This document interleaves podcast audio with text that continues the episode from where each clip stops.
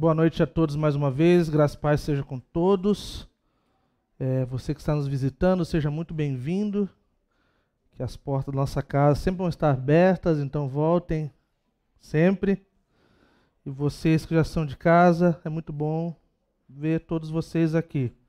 Nós estamos voltando para o Evangelho de Marcos. Então, se você esteve conosco aí nessas últimas nove semanas, aí dez semanas, nós estudamos através de uma série intitulada Praticando o Estilo de Jesus, o qual nós olhamos de forma bem aprofundada essa questão do que quer dizer ser um discípulo de Cristo, um, um aprendiz de Jesus.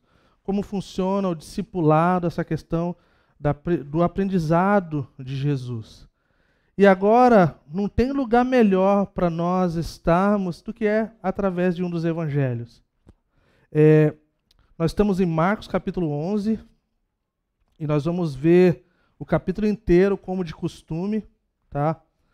É, vou explicar depois o tema, não é um versículo esse aí, tá, pessoal? Mas pô, podia ser uma, uma, um parafraseado de uma coisa parecida, tá? É, então, Marcos capítulo 11, nós estamos então voltando para esse evangelho. Antes, que eu devia ter falado antes, antes de começar o, o capítulo 11 e falar, bom, eu vou falar de novo por causa da gravação, tá? Mas antes disso, é, existe um mural lá embaixo, tá uma coisa, tá bem bonitinho lá, coisa colocada lá do retiro. Então, que vocês ouçam a voz do pastor do pessoal falando: faça a sua inscrição para o retiro. Tem agora negócio da maquininha do cartão, dá para parcelar. Não tem mais desculpa, tá? Vai ser muito bacana. Nós vamos falar sobre uma comunidade cativante, que é algo que nós desejamos ser. Vamos olhar através da igreja primitiva, através lá de Atos 2, versículo 42 e eu estava pensando agora há pouco na hora do louvor. Estava pensando, seria tão bom se Deus fizesse de novo. Seria tão bom se Deus fizesse de novo. Né? Lembra do profeta Abacuque, quando estava vivendo em dias turbulentos? Ele falou assim: Senhor, faz de novo, faz mais uma vez. E eu queria que nós criássemos essa expectativa de que o Senhor pode fazer algo novo. É, Está para ser lançado aí um filme da Calvary agora, a partir de fevereiro, no cinema nos Estados Unidos, falando do movimento de Jesus dos anos 70. E, e já liberaram uma prévia para o pessoal que faz parte da rede. E eu estava ouvindo, vendo só cinco minutos do filme. E eu falei, Senhor, faz de novo, Senhor. Faz de novo. O pessoal está morrendo, o pessoal está velho dos anos 70. A maioria dos pastores já foram embora. Faz com a nossa geração faz com a nossa geração. Então eu queria motivar vocês, encorajá-los a ter essa expectativa de quem sabe em dias de retiro o Senhor vai fazer algo diferente na nossa comunidade. Nós desejamos ser uma comunidade cativante, nós desejamos ver um lugar onde o Espírito Santo possa se manifestar onde as orações vão fazer parte do nosso meio, onde a liberdade na hora do louvor vai existir. Nós evitamos tanta estranheza e nós somos para o outro lado. Nós precisamos puxar um pouco, nós queremos liberdade. Nós queremos ver Deus movendo. E existe uma forma que não seja estranha. E eu acredito que Deus deseja fazer. Né? O próprio Jesus falou: se nós orássemos e pedíssemos de acordo com a vontade do Pai, Ele faria. Então nós podemos ter certeza que Deus, né, o Pai, Ele deseja derramar do seu Espírito sobre nós como igreja. Amém, igreja? Então fiquem ligados no mural lá embaixo, fiquem ligados no videozinho. Olha aí, a arte está muito old school, deu, me lembrou esse negócio dos anos 70. Então, assim, 80, Fiquem ligados, né? Reunião das mulheres na terceira, o encontro das mulheres na terceira sexta do mês, o dos homens no última sexta do mês. Vai estar o videozinho rodando na TV depois do culto. Anote na sua agenda. Vamos lá.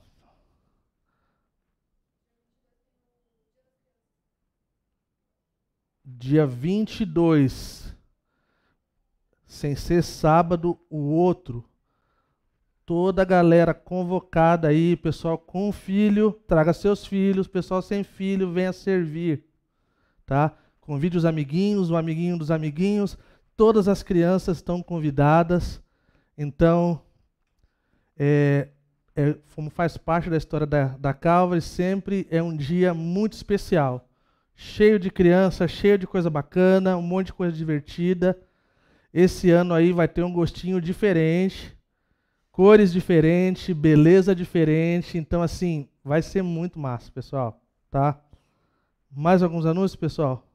Então, vamos fingir que nada aconteceu.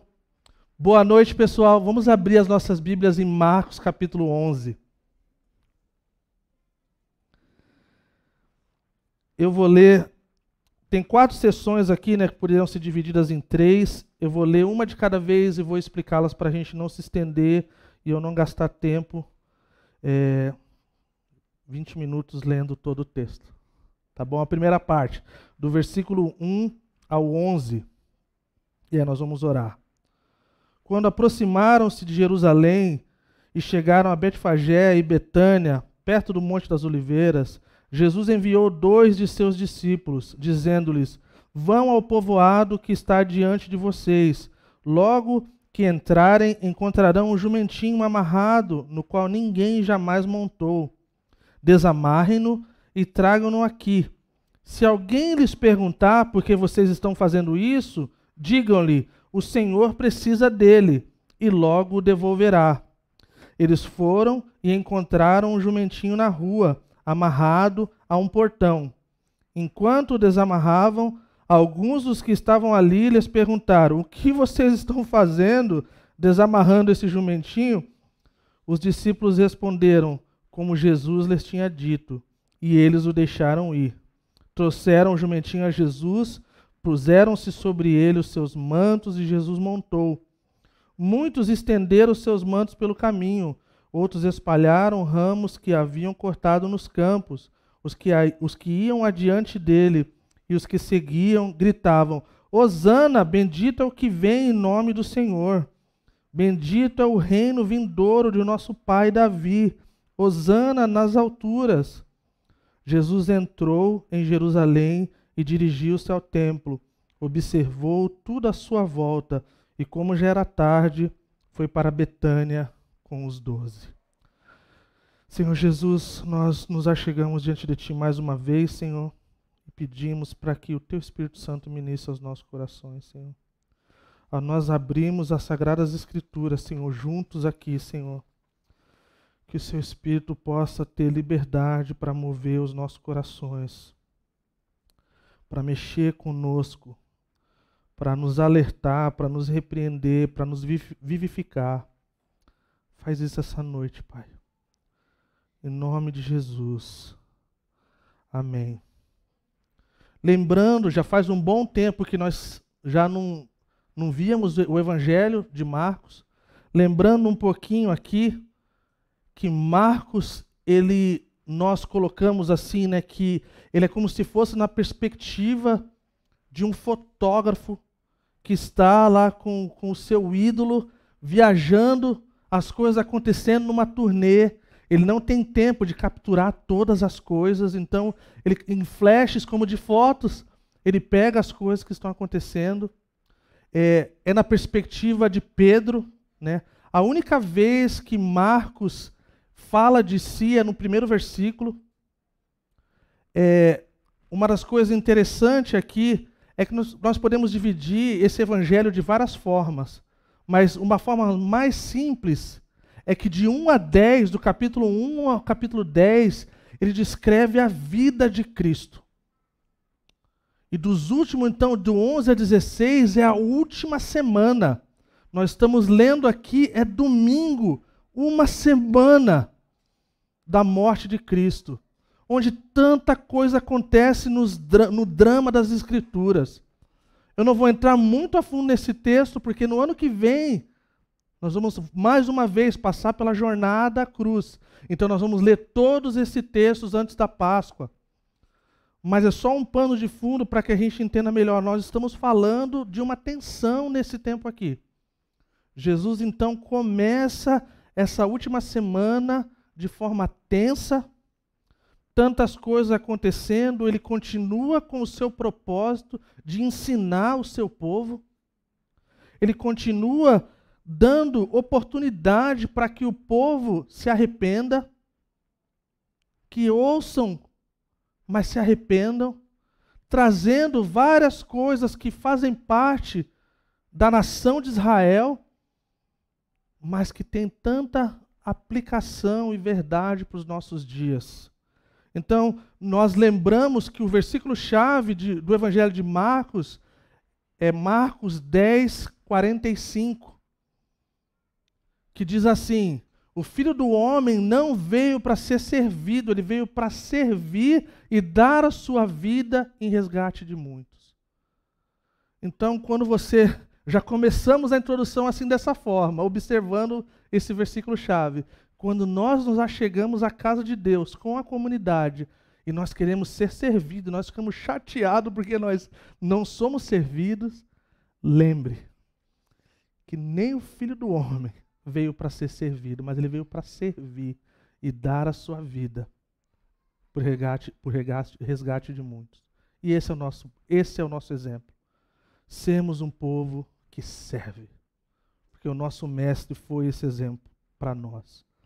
Então vamos lá, versículo 1. Quando se aproximaram de Jerusalém e chegaram a Betfagé e Betânia, perto do Monte das Oliveiras, Jesus envia dois de seus discípulos, dizendo: Vão ao povoado que está diante de vocês. Logo que entrarem, encontrarão um jumentinho amarrado, no qual ninguém jamais montou. Desamarrem-no e traguem-no aqui. Se alguém lhes perguntar, Digam-lhe: o Senhor precisa dele. Vamos começar então a nossa primeira observação. É algo paradoxo. Nós, vamos, nós já vimos aqui na leitura que Jesus ele entra como rei aclamado, recebendo a glória, e aí de repente ele precisa de um jumentinho. Pode ser também um cavalinho alguma coisa que era para criança ou para um hobbit. Gostaram do hobbit, né? Influência do Keller. Não do, não do Messias esperado. Não do rei das nações. E assim, isso é um paradoxo. Como que de um lado o rei aclamado, o Messias que recebe a glória aqui, do rei esperado, do Messias esperado. Usa a palavra preciso. Espera aí, isso é muito paradoxal.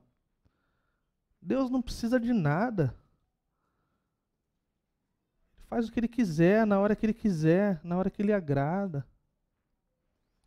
E a nossa primeira observação é que tem tudo a ver com o que nós temos falado aqui nessas últimas semanas e meses. Que a Calvary Curitiba existe para conectar as pessoas com Deus, com as pessoas e formar um povo em missão. Deus tem uma missão e essa missão ele não faz sozinho. Ele não cumpre essa missão sozinho. Ele conta conosco. Ele, em toda a sua soberania e poder, não tem a ver com poder, não tem a ver com questão de não conseguir fazer. Não. É uma coisa que ele propôs desde o começo da criação, juntos. Cristianismo seria uma coisa estranha se não houvesse coparticipação da criação com o Criador. E isso é algo incrível e nos humilha muitas vezes, porque nós nos conhecemos. E falou assim: como o Criador ele conta comigo? Como o Criador quer ter parceria comigo? e entra numa linha tão fina e tão radical de pensar que Deus não faz muita coisa porque Ele não vai fazer sozinho. Ele conta conosco. Eu não me refiro ao aspecto da salvação, eu me refiro à questão geral. No aspecto geral da vida. Poderia dar vários exemplos aqui. Nós, muitos de vocês já ouviram de George Miller, um cara incrível.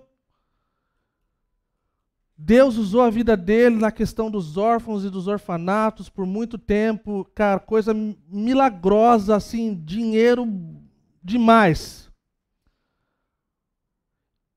E devido a uma questão pessoal dele, se tornou uma doutrina que muita gente fez e que isso não mostra no aspecto geral o que é parceria. Então, no coração dele, ele falou assim: se Deus conhece, eu não vou falar para ninguém. E a gente conhece, quem conhece a história de George Miller sabe que cada dia Deus proveu de forma milagrosa. E eu jamais desmereceria o que aquele homem fez, o que Deus fez através da vida dele. Não é esse o ponto. O ponto é que a vida no geral não funciona dessa forma.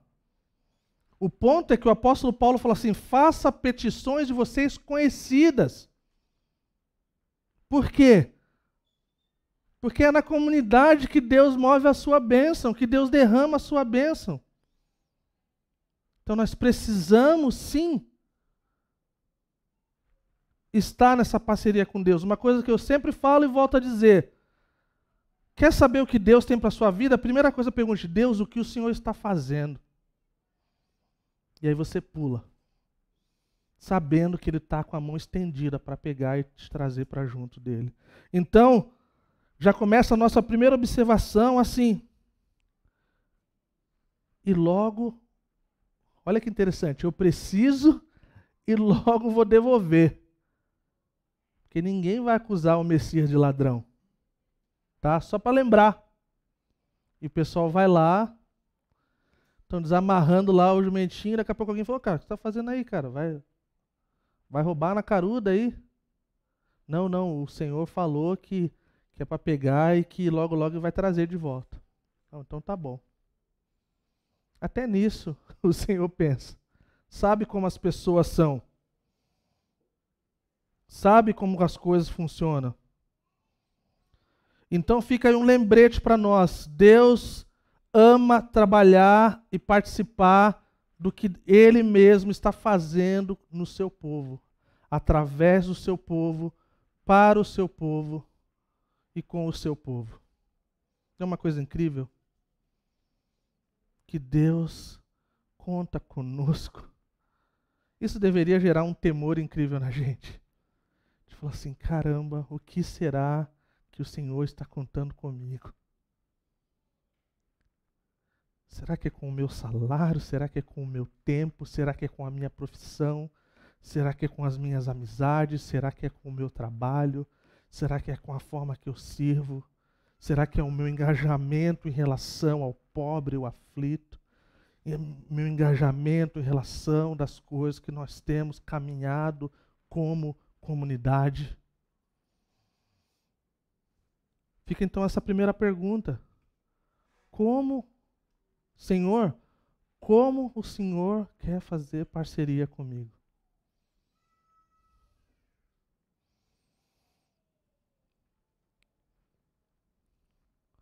Então fala que no, trouxeram o jumentinho a Jesus, puseram sobre ele os seus mantos, Jesus montou, estenderam seus mantos pelo caminho, espalharam ramos que havia cortado nos campos um, um aspecto interessante aqui. Se a gente estuda um pouquinho da história dessa época, uma coisa importante aqui. Se você olhar o Evangelho de Mateus e Lucas, nessa mesma passagem, você vai ver detalhes que você não vê aqui. Porque Marcos está tirando foto da turnê. Agora, Mateus e Lucas não, eles, eles conseguem expressar mais coisas. A gente vê aqui que ao mesmo tempo que o pessoal está fazendo isso, o pau está comendo do outro lado. Para ter uma passeata dessa, uma procissão, ou seja o que for, requer muita coisa para acontecer naquela época. Não sei quantos estavam aqui, eu contei uma passagem parecida dessa no começo do Evangelho. Quando eu morava no Camboja, nós sabíamos quando o primeiro-ministro estava na capital. Seja um dia antes, ou seja, ou seja na manhã. Estava tudo limpo, o que era sujo sempre. Havia bandeiras em tudo quanto é lugar onde não havia. Havia polícia em todas as esquinas, o qual jamais existia. Havia carros em tudo quanto é lugar que você imaginava, a cidade parava. E o comentário era: primeiro-ministro aí. Não havia ninguém tão famoso e tão poderoso quanto ele ainda hoje lá. Mesmo quando a Angelina Jolie foi lá várias vezes, não era assim. E olha que ela é famosona lá, hein? Então imaginem aqui o tanto de soldados que haviam para que isso acontecesse. Está falando aqui de uma época onde era normal ter muitas pessoas. Então falam aí mais ou menos, sei lá, vários mil soldados. E parece que diante desse tempo a coisa aumentou muito mais. Imagina, tipo assim, os caras imaginando, imaginando o Messias vindo no, naquele cavalão de filme cabeludo. Jesus fortão, assim, com, com os negócios. Está lá Jesus no, no cavalinho de criança ou do hobbit. E os caras, tipo assim, mano, a gente tá todo mundo aqui lotado de soldado, mano, pronto pra guerra. E tá lá o Messias e a galera tá, a galera tá clamando, a galera tá falando as coisas, cara, e parece que isso é verdade, cara. Os outros evangelhos falam, eles sabiam que era verdade. Isso que é mais louco. Então por isso que eles não podiam agir. Eles se perturb... era perturbado nos seus corações, né? Mas eles não podiam fazer nada, porque eles temiam que podia acontecer. A qualquer momento podia acontecer algo que desse muito ruim.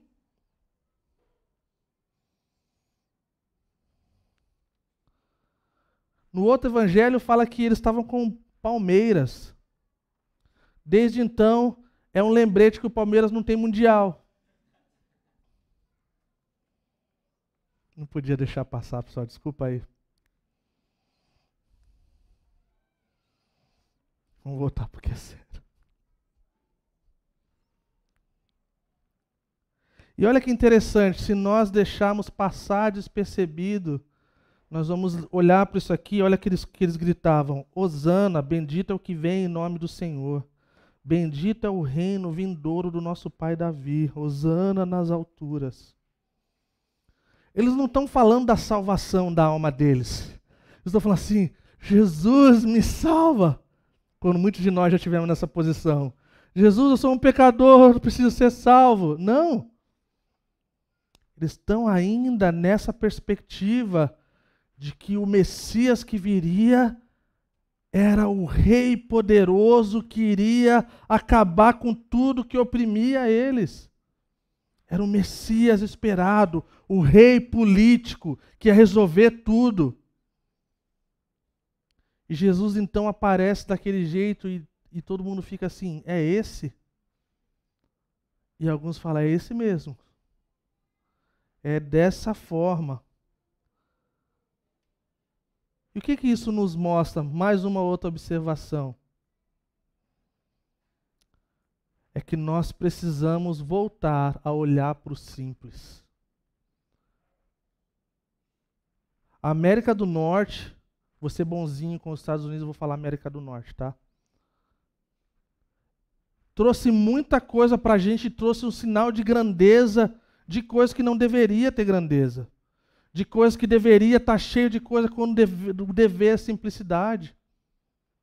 Nós estamos esperando um reino vindouro e nós estamos esperando que esse reino ele vai tomar forma de um aspecto de mega igreja. É isso que tem sido transferido para a gente no dia de hoje. Aí uma igreja como a nossa se torna insignificante. Uma igreja como a nossa é uma lá que está lá na fila do pão. Quando o reino é demonstrado no Messias sentado no jumentinho. Isso vai ser assim no fim também. Então nós precisamos voltar para o simples.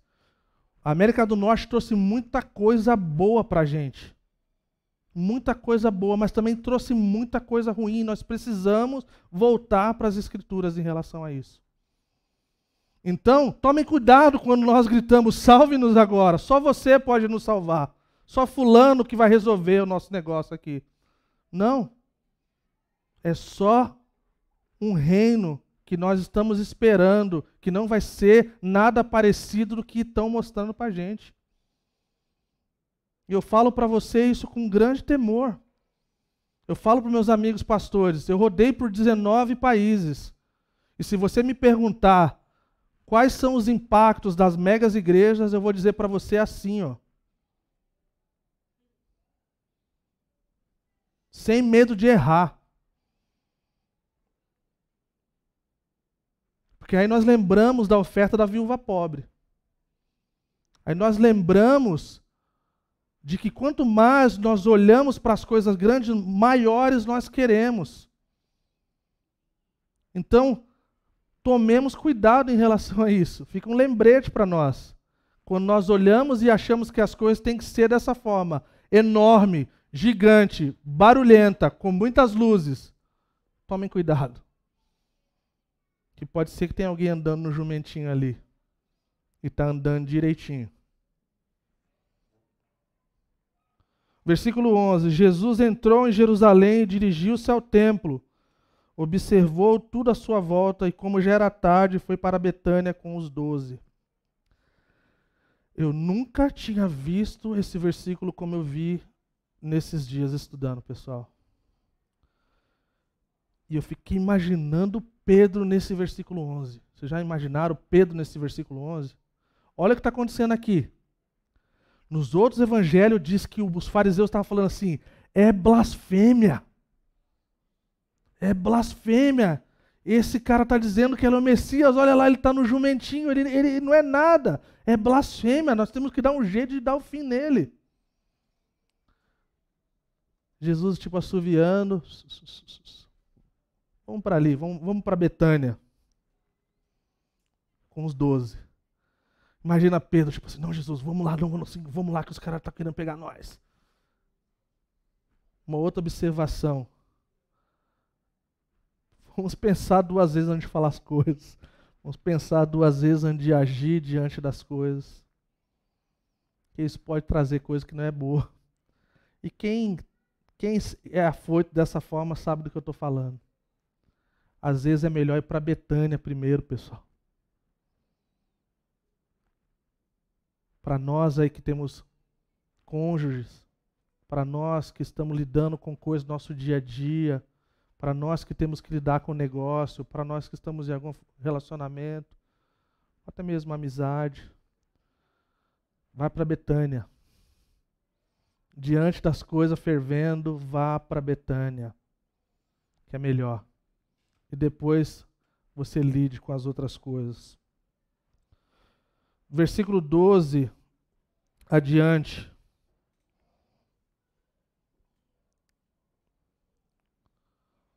Diz assim: No dia seguinte, quando estavam saindo de Betânia, Jesus teve fome.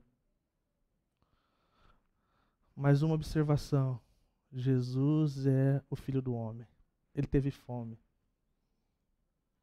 Então estamos lidando aí com o rei poderoso, o Messias esperado, mas um humano que teve fome.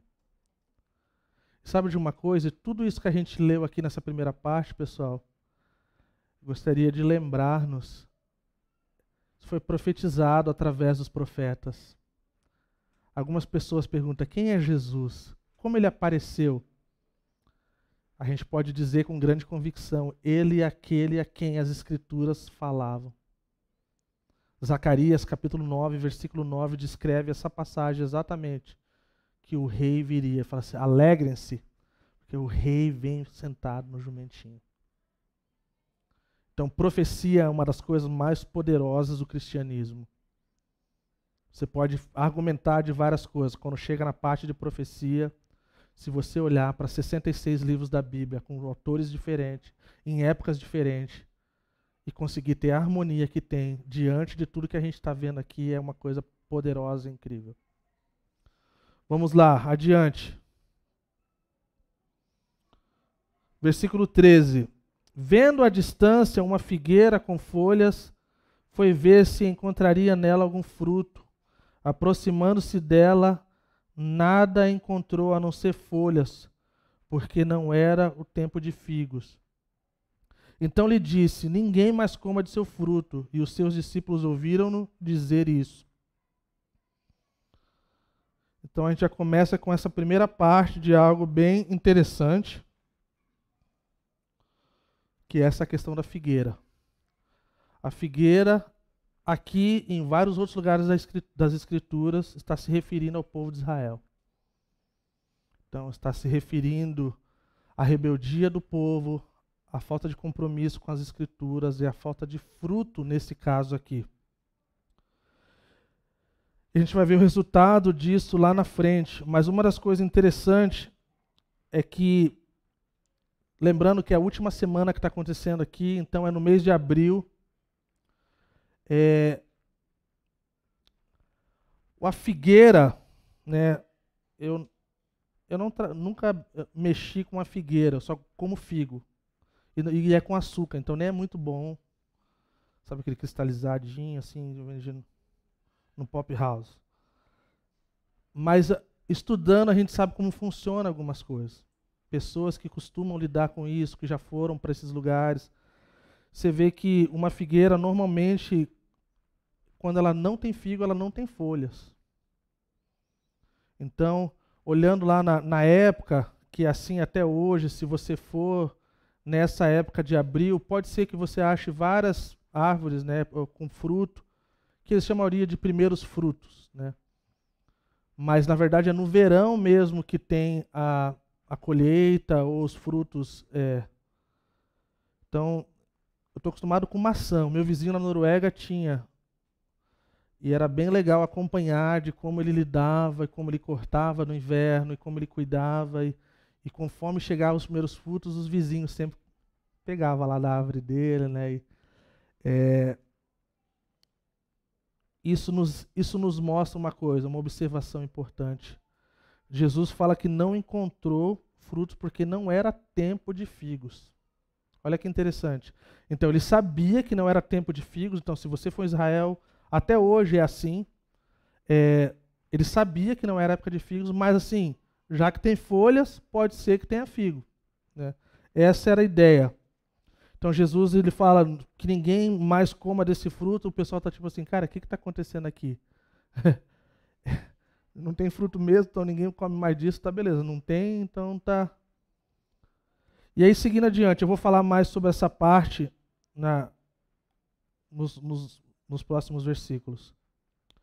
Fala que chegando, versículo 15: Chegando a Jerusalém, Jesus entrou no templo e ali começou a expulsar os que estavam comprando e vendendo derrubou as mesas dos cambistas e as cadeiras dos que vendiam pombas, e não permitia que ninguém carregasse mercadorias pelo templo, e os ensinava, dizendo: Não está escrito, a minha casa será chamada casa de oração para todos os povos, mas vocês fizeram dela um covil de ladrões.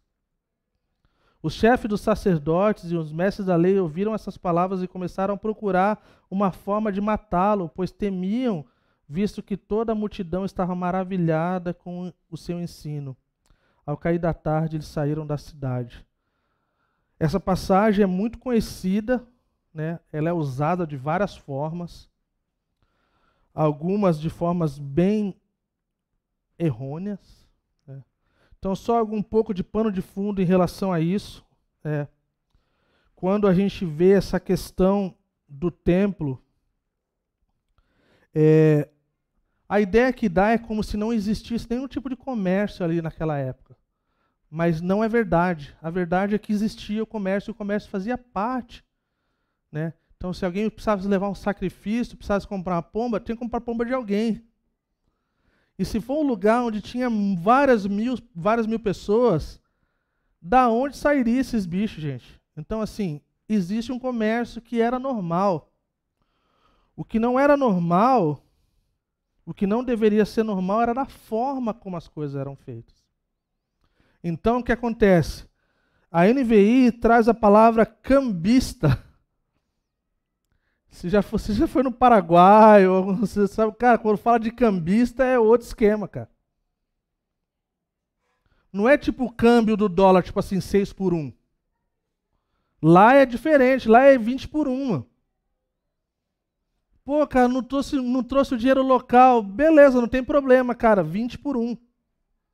Pô, mas ali é 6 por 1. Pois é, cara, o que vale aqui é esse dinheiro. A outra coisa é que quem avalia, quem avaliava os animais e as ofertas e os sacrifícios eram os mesmos envolvidos em vendê-los.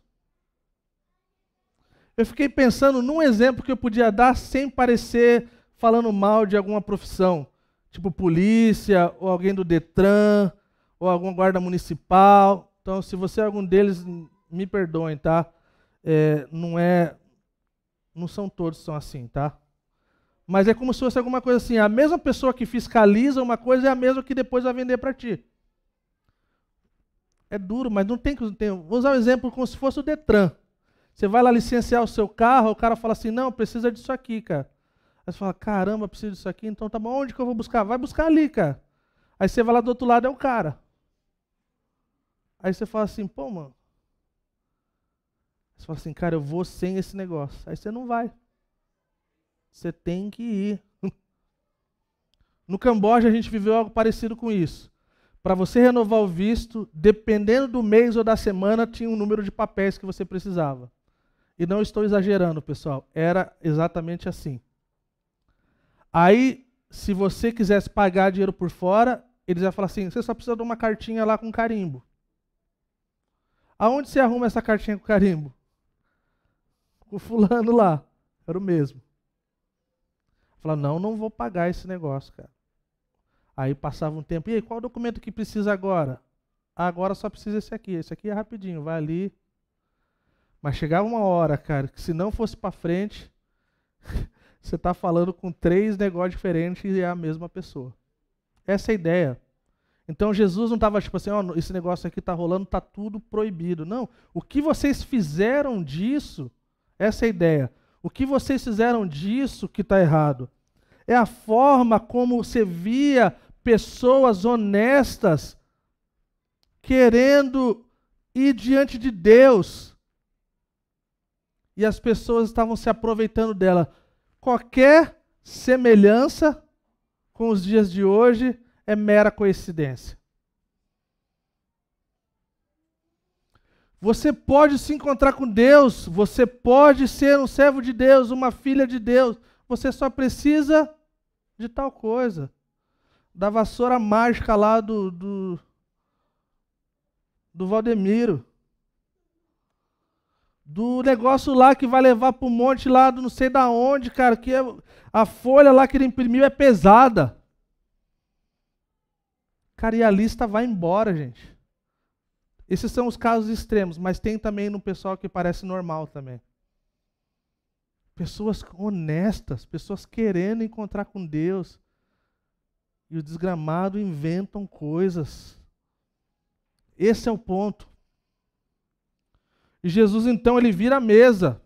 Realmente ele vai lá e, e alguma coisa acontece.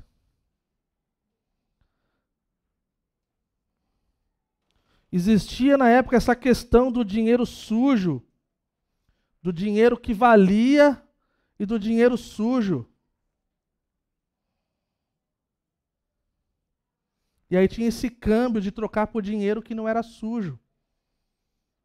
E sempre quem se dava mal é os gentios. Nós vamos colocar para o dia de hoje. E Jesus, então, mais uma vez, ele vai de forma subversiva e ele fala assim: não, esse lugar aqui é para todo mundo. Esse lugar aqui é um lugar de oração para todos os povos. A palavra etnos. Todo mundo. Sabe lá em Apocalipse, quando fala de povo de toda tribo, língua e nação? Está falando de todo mundo. E vocês fizeram dela um covil de ladrões.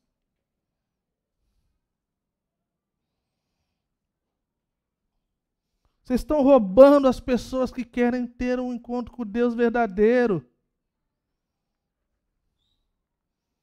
Jesus, então, ele é tomado de grande autoridade.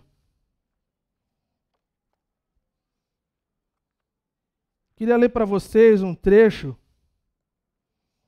Segurem comigo aí, pessoal. O Jonathan Edwards, lá em 1700, 38. Ele tem uma pregação dele bem famosa, chamada A Excelência de Cristo. E ele olha para esse texto e ele imagina uma coisa interessante. Eu vou ler para vocês. Ele fala assim, né, o Keller nas palavras de Jonathan Edwards. Ele fala assim: essa estranha justa posição demonstra que Jesus era rei mas não se encaixava nas categorias que o mundo tinha acerca de um rei. Ele trazia em si majestade e humildade. Um dos maiores sermões já escritos e pregado por Jonathan Edwards em 1738 intitulava-se A Excelência de Cristo. A imaginação de Edwards prendeu-se à visão profética de João, discípulo de Jesus, em Apocalipse 5, 5 e 6. Olha que interessante, pessoal. Então um dos anciãos me disse: Não chores, pois o leão da tribo de Judá, a raiz de Davi, venceu para abrir o livro e romper os sete selos. Nisso vi em pé entre o trono e os quatro seres viventes, no meio dos anciãos, um cordeiro que parecia estar morto. Haviam falado para João de um leão, mas lá no trono estava um cordeiro. Jonathan Edwards medita sobre isso. O leão sobressai por sua força e pela majestade de sua aparência e rugido. O cordeiro chama a atenção pela brandura e paciência. É sacrificado como alimento para a fabricação de vestimentas. Mas no texto vemos que Jesus é comparado a esses dois animais, pois as diferenças e excelências de ambos conjugavam-se nele de forma maravilhosa. Há em Jesus Cristo uma conjugação de excelência tão distintas que, se não fosse nele, nós nos teriam parecido totalmente incompatíveis em outra pessoa. Ao mesmo tempo que ele entra como um cordeiro manso e brando em cima do jumentinho, ele entra no templo, ele vira a mesa como um leão rugindo. Sabe de uma coisa interessante? Em nenhum dos evangelhos aparece alguém se levantando contra ele e, e o parando. Algo fora do normal está acontecendo e o leão está em sua forma aparente e real. E fala que todos ali viam como estava. O versículo 18 fala assim: Pois temiam, visto que toda a multidão estava maravilhada com o seu ensino. O que as pessoas focam nos outros evangelhos e, e, e levam adiante? Que Jesus virou a mesa, que Jesus fez isso, fez aquilo. Jesus estava ensinando. Nós conseguimos imaginar ele virando as mesas e fazendo isso. Mas, ó, deixa eu mostrar para vocês, cara. Esse lugar aqui é um lugar diferente. Cara. Esse lugar aqui não é um lugar onde as pessoas passam a perna nas outras. Esse lugar aqui não é para ter ladrão. Esse lugar aqui não é para ter ninguém enganando. É isso que Jesus está falando. E fala que ele ensinava de tal forma, nós já vimos essas expressões de que as pessoas ficavam maravilhadas com o seu ensino e com a sua autoridade, pois falava diferente dos fariseus e dos mestres da lei. Seguindo adiante,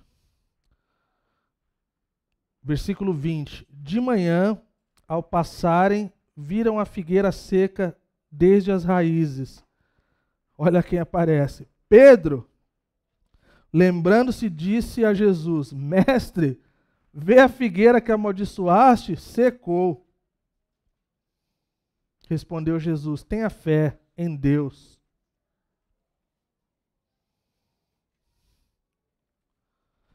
Então, imagina naquela parte que Jesus fala assim: Vamos para Betânia. E o Pedro falando: Não, não, não, não, vamos, vamos, vamos fazer esse negócio aqui. Tá bom, amanhã, ou de manhã. Hora que passa, dá com a figueira. Opa, peraí, peraí, peraí, peraí, peraí, pessoal. Ô Jesus, tá aqui essa figueira. Não foi essa que o senhor amaldiçoou? Vixe, agora tá sequinha. Nem folha tem. Antes tinha folha, agora nem folha tem. Pedro, então, o representante do, dos demais. Quando você olha para Israel nas Escrituras, quando você olha as figuras que Deus mostra de Israel, você vê desde o começo Deus se dando para o seu povo e o seu povo se rebelando contra eles. Fala que Jesus veio para os seus e os seus o rejeitaram. Diz que a luz veio às trevas, mas eles escolheram as trevas. E Jesus então está falando assim, cara, vocês estão sem fruto, vocês não querem, então agora é para todo mundo.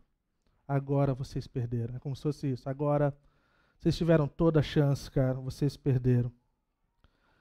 E aí nós olhamos na perspectiva de que é a primeira vez que Jesus usa o seu poder de forma milagrosa, de uma forma negativa, vamos assim dizer, foi aqui. Em nenhuma outra passagem a gente vê Jesus fazendo uma coisa do tipo. Então a gente vê que existe uma coisa incrível do ensino de Jesus. Muito do que Jesus fez nos seus três anos lá, quase quatro anos, era extremamente pedagógico com o seu povo. E aí, então, percebendo isso, né, Pedro vai lá e se manifesta. Nós podemos lembrar de algumas passagens acerca dos frutos. Vocês lembram de João 15, quando fala que aquele que permanece na videira, né, ele dá fruto. Mas aquele que não dá fruto, ele poda, ele corta. Aí nós podemos nos perguntar o que é fruto então? Né? Nesse caso aqui da figueira, mas assim, no geral, o que é fruto? O que, que em João 15 fala que nós devemos dar fruto, que nós devemos frutificar? Nós podemos olhar através das escrituras do Novo Testamento, por exemplo, e saber que os frutos ele, eles são bem variados foi um pouquinho do, da aplicação que, que das perguntas, né? Como o Senhor quer me usar? É com o meu tempo, é com, é com as finanças que o Senhor tem me dado, é com a profissão que o Senhor tem me dado, é com a forma que eu sirvo na comunidade. Essas coisas, eles fazem parte do fruto. Da forma que nós vivemos dia a dia, da forma como nós representamos Jesus Cristo no ambiente que Ele tem nos colocado. É como nós olhamos para o que está acontecendo no mundo né? E nosso coração tem que partir. Nosso coração tem que quebrar. Para que tenha fruto, a gente precisa ter entendimento que a gente precisa daquele que dá fruto, que dá vida à árvore, para que haja fruto. Fala, se você permanecer na videira, você está e você vai se tornar como aqueles que praticam a verdade. Então você vai dar muito fruto. E eu tenho certeza que todos nós aqui queremos dar fruto. Tenho certeza que todos nós desejamos viver uma vida que representa uma vida frutífera. E sabe a coisa boa acerca de cada um de vocês, todos nós aqui? Nós não precisamos esperar chegar a época da colheita esse tipo de fruto que Deus quer fazer em nós, através de nós e conosco. É todo dia, todo mês, todo ano. Não precisamos esperar a época. É simplesmente uma vida de obediência. Mas uma das coisas que me chama a atenção, que é o tema de hoje, nem tudo que reluz é ouro, que na verdade é uma ideia de nos trazer essa questão, nem toda figueira que tem folhas tem fruto, tem figo. Essa é a ideia. Nós precisamos cuidar, esse é um alerta para nós como igreja. De termos aparência de uma coisa frutífera quando não temos, como só folhas, quando as nossas vidas não condiz com aquela aparência de vida. Nem tudo que reluz é ouro. Nós precisamos urgentemente ter essa coisa de honestidade. De quando nós não estivermos bem, nós falarmos que nós não estamos bem. Quando nós estivermos com problemas, nós procurarmos ajuda. Quando nós estamos sofrendo de alguma forma, alguém precisa saber. Está entendendo esse negócio do que eu falei no começo, que Deus tem parceria conosco? Vocês já ouviram aquela história bem antiga de tiozão? Que houve uma enchente, aí alguém ficou no telhado, pedindo para Deus ajudar e socorrer. E aí veio alguém com um barquinho, a pessoa falou: Não, Deus vai me livrar. Depois veio outro negócio, sei lá, o jet ski. Não, não, Deus vai me livrar. Depois veio um helicóptero, Deus vai me livrar. E a água subindo. E aí a pessoa morre, vai para o céu e fala assim: pô, Deus, clamei lá todo o tempo, o Senhor falou que me ajudar e o Senhor não me ajudou. Deus fala assim: cara, eu mandei um monte de coisa lá, era eu, pô. E a gente está nessa coisa, muitas vezes, nossa vida assim. Deus, eu estou pedindo ajuda, Deus, eu estou. E Deus está falando: estou aqui, cara, está aqui do teu lado, está aqui na sua frente, está aqui, ó, dá um sinal. Não vai nesse negócio de Deus sabe para mim tá bom. Não. Deus sabe para mim tá bom, tem casos e tem vezes. Tá? Eu não quero bater no lance do George Miller. Que já teve época na minha vida como missionário onde Lilian e eu precisávamos de dinheiro para algumas coisas e nós, no nosso coração, nós tínhamos, nós não vamos falar para ninguém. Pode ser que havia um, um, um, gostinho lá de orgulho, pode ser. Falar assim, cara, a gente não quer que ninguém saiba que a gente tem a necessidade, mas tinha um tom de espiritualidade. Mas assim, acho que algumas vezes tinha espiritualidade de verdade, que nós queríamos que Deus mostrasse para a gente. E algumas vezes Deus veio e fez. Mas no, no final da história, agora, no, nessa nova fase de vida que nós temos, nós olhamos e falamos assim, cara, aquilo não é uma regra. Aquilo não é como sempre deve ser. Então, Cuidemos dessa questão, pessoal. Que na nossa comunidade nós temos essa tendência de achar que todo mundo está bem. Nossas respostas é tá tudo bem. Mesmo quando as coisas não estão tudo bem. Não é verdade? No geral. Então, eu queria deixar um encorajamento. Estava conversando com algumas pessoas da, da nossa comunidade e vocês mais novos, façam uma coisa nessas próximas semanas. Procurem pessoas mais vividas da nossa comunidade e pergunte para elas algumas coisas que você tem curiosidade. Pergunte para eles como eles lidaram com tais coisas. Pergunte para eles como fazer tais coisas. E você vai ficar impressionado. Alguns de vocês já fizeram isso, mas eu encorajo vocês a fazerem. Vocês vão ficar impressionados com a vida que flui de uma vida bem vivida. E para a glória de Deus, hoje nós temos um grupo de pessoas na nossa comunidade assim. E uma das coisas que eu tenho falado para meu filho Marcos, falei, filho, procura pessoas mais velhas, filho. Procure pessoas mais velhas, cara. Pergunta como eles fizeram quando eles tinham a sua idade. Pergunta como eles fizeram quando eles foram sair de casa. E você vai ouvir grande sabedoria. Então faça isso, vocês vão ver. E vocês vão ser abençoados, cara e os mais vividos aí também estejam abertos. Abram seus lares, abram seu tempo aí, a, a, abra sua agenda. E vocês vão ver como a gente pode começar a ver uma revolução aí na nossa comunidade, onde abrir a vida, ser vulnerável, se desnudar, vai ser algo que vai ser parte da nossa vida. A gente não vai temer, mas ter vergonha de coisas que é natural. É. Eu costumava dizer né, que eu, eu, meus primeiros anos de ministério pastoral, eu vi a esposa do meu pastor falando que era bem engraçado quando as pessoas perguntavam para ela qual era o ministério dela na igreja. Ela falava assim: meu ministério é ensinar os povos a serem pecadores de verdade. Aí o pessoal fala assim: que ministério? Ele falou assim: o pessoal tem muita dificuldade de reconhecer que é pecador, de que erra, de que falha. Então Deus está me usando para trazer graça em relação a isso.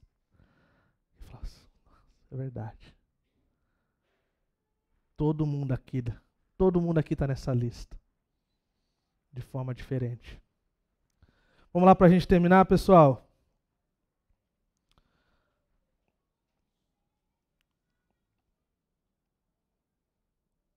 Versículo 20, 23, né? 22, Jesus fala, né? Tenham fé em Deus. É interessante que diante disso ele fala, tenha fé em Deus.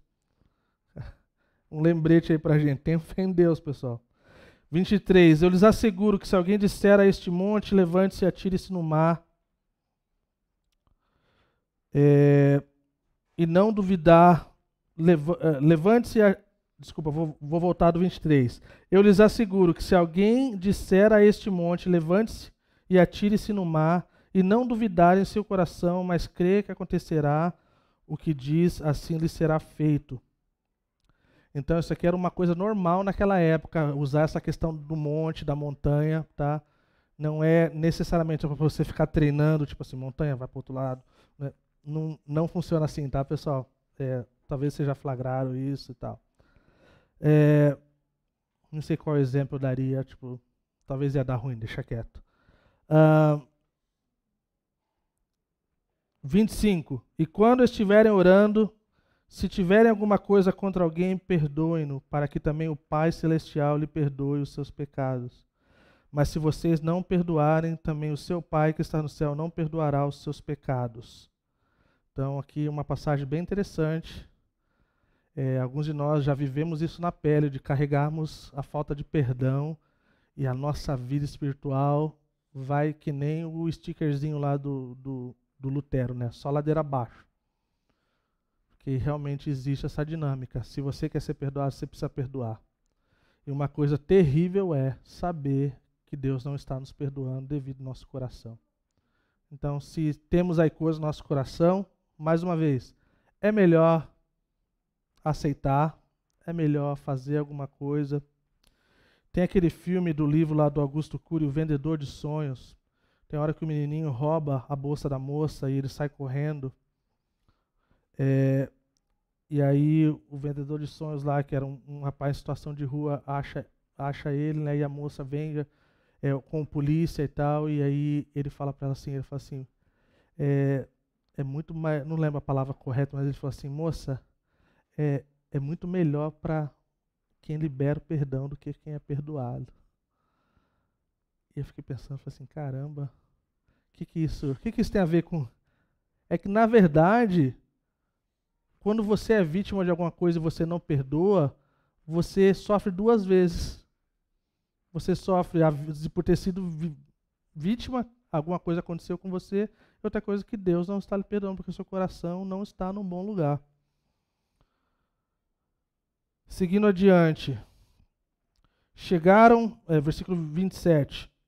Chegaram novamente a Jerusalém quando Jesus estava passando pelo templo, mais uma vez Jesus estava no templo. Aproximaram-se dele os chefes dos sacerdotes, os mestres da lei e os líderes religiosos e perguntaram: Com que autoridade está fazendo essas coisas? Quem te deu autoridade para fazê-las? Não, é, não existia nada suficiente para esse povo. Eles já tinham visto de tudo. Lembrando, na última semana de Cristo. Cara, tudo que é coisa radical já tinha acontecido. E para os caras não era suficiente. Eles estavam procurando uma forma de matá-lo. E ainda assim. O pastor Chuck, fundador da Calvary, costumava dizer que no caso dele era diferente, que os mestres da lei os fariseus perguntavam com que autoridade ele ordenava pastores jovens. Assim, quem deu autoridade para você para ordenar esses meninos aí? Ele falou que, cara, nos anos 70 só tem esses meninos. É tudo assim, deixa eles. O pessoal tem dread aí, deixa o pessoal, o pessoal tatuado, deixa o pessoal, o pessoal anda de sandália, tá beleza. Tem Kombi, tá tudo certo. Se o coração estiver alinhado. Coração estiver no lugar certo. Falou de Kombi, o pessoal se anima aí, né? O pessoal querendo voltar aí dos anos, anos 70 e 80. e aí Jesus termina essa parte dizendo grande sabedoria. Vocês querem saber? Tá bom, então. Vocês são bonzão, então, então vou contar um negócio para vocês. Estão perguntando da autoridade? Então é assim, vai lá. 29. Respondeu Jesus: Eu lhes farei uma pergunta, e respondam-me, e eu lhes direi com que autoridade estou fazendo essas coisas. O batismo de João era do céu ou dos homens? Opa, opa, pera lá, pera lá. Os caras já começaram. Ó, o seguinte, cara, o cara vai pegar nós. Tem que cuidar aí. Tem, tá fazendo essa pergunta aí, já passamos. Já vimos outras dessas e a gente foi pego. Vamos lá. Digam-me. Eles discutiam entre si, dizendo: Se dissermos do céu, ele perguntará: Então por que vocês não creram nele? Mas se dissermos dos homens, ele temia um povo, pois todos realmente consideravam João um profeta. Eles responderam a Jesus: Não sabemos. Disse então Jesus: Tampouco lhes direi com que autoridade estou fazendo essas coisas. Vejo vocês depois. Segunda e terça-feira, domingo, segunda e terça não deu. Vamos ver, ver sexta-feira aí vai ter outra lição. E assim nós encerramos essa parte do capítulo 11, pessoal, com algumas coisas que, que vão ser lembrete para nós. Da forma como o Senhor tem parceria conosco. Da forma que Ele deseja trabalhar conosco a humildade desse rei que veio como cordeiro, mas que ruge como leão, cheio de autoridade e poder. Né? Fala dessa um lembrete para nós acerca dessa vida de aparência, de ter folhas, mas não ter fruto. Nós cuidarmos. É melhor ser aparente que não tem folha, que nós estamos passando por um tempo de deserto, de dificuldade, do que aparentar uma coisa. É, essa questão de que nós precisamos ter fruto. Faz parte da vida de um cristão. Faz parte da vida de alguém que tem Cristo. E esses frutos são manifestados, né, manifestos de várias formas. De, que Deus nos dê graça, entendimento de saber como Ele deseja nos usar. Né, que tipo de dons e talentos e coisas que Ele deseja nos usar ele mesmo fala: tenham fé. E eu termino essa palavra dizendo que, diante dessas coisas, nós podemos responder ao Senhor. E ao nós respondermos, nós podemos ter convicção de que Ele está compromissado conosco. De que Ele deseja fazer essas coisas em nós e através de nós para que sejamos luz das nações para que sejamos sal da terra, luz do mundo. Amém, igreja? Vamos nos colocar de pé. Vamos orar.